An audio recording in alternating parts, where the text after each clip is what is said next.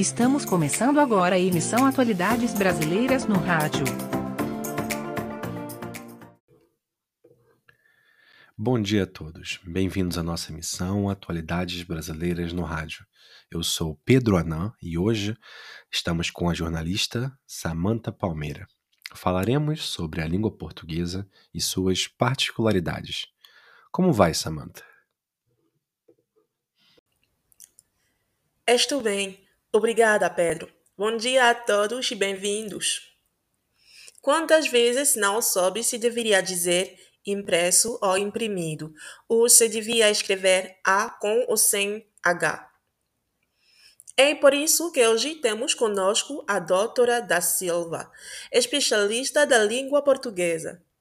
Vamos falar um pouco sobre a importância da boa utilização do idioma.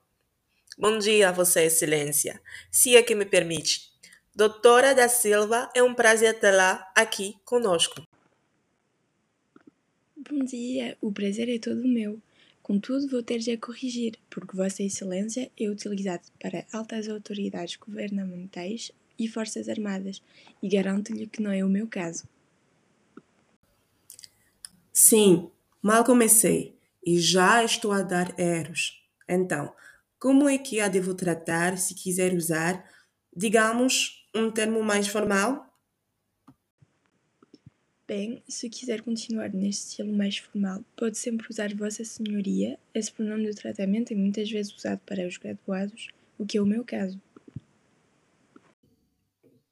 Agora que fala sobre graduação, que estudos teve que fazer para poder chegar onde está hoje?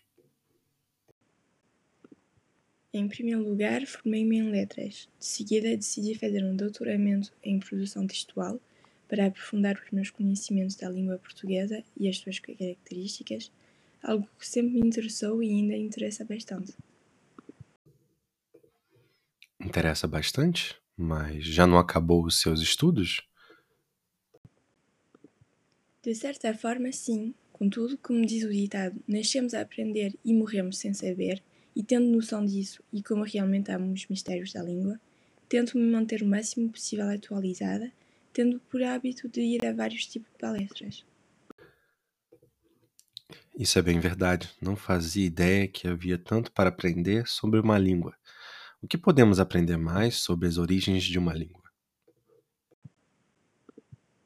Então, o estudo da origem das línguas consiste em estabelecer uma genealogia das línguas identificando seus fundamentos e relações com as línguas atuais ou línguas antigas que deixaram vestígios da escrita.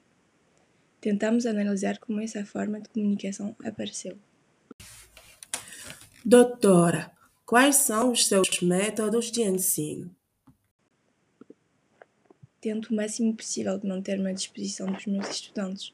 O meu método de ensino está direcionado tendo em vista não só os conteúdos programáticos a lecionar, mas também as dificuldades que deverão ser ultrapassadas. Os alunos precisam participar em atividades que os interessem em um ambiente que os leve à participação e ao desempenho. Acredito que organizar competições e questionários são elementos motivadores nesse processo.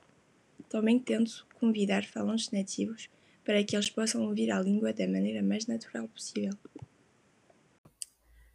A senhora é apaixonada por seu trabalho. É agradável.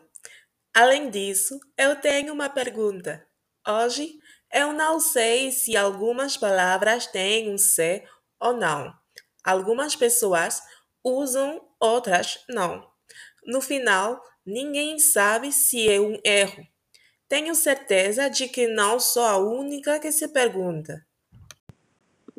Com o Acordo Ortográfico de 2009, caso esteja, em Portugal, poderá continuar a escrever as palavras como C. É um caso de dupla grafia, como se considera que um determinado grupo de falantes pronuncia o C, dizendo, por exemplo, facto com a palavra fato, este C poderá conservar-se ou retirar-se facultativamente, embora nos livros a palavra deverá ser escrita sem o C. Pronto, agora sei. E os ouvintes também. O tempo passa depressa e, infelizmente, temos que acabar agora com a emissão.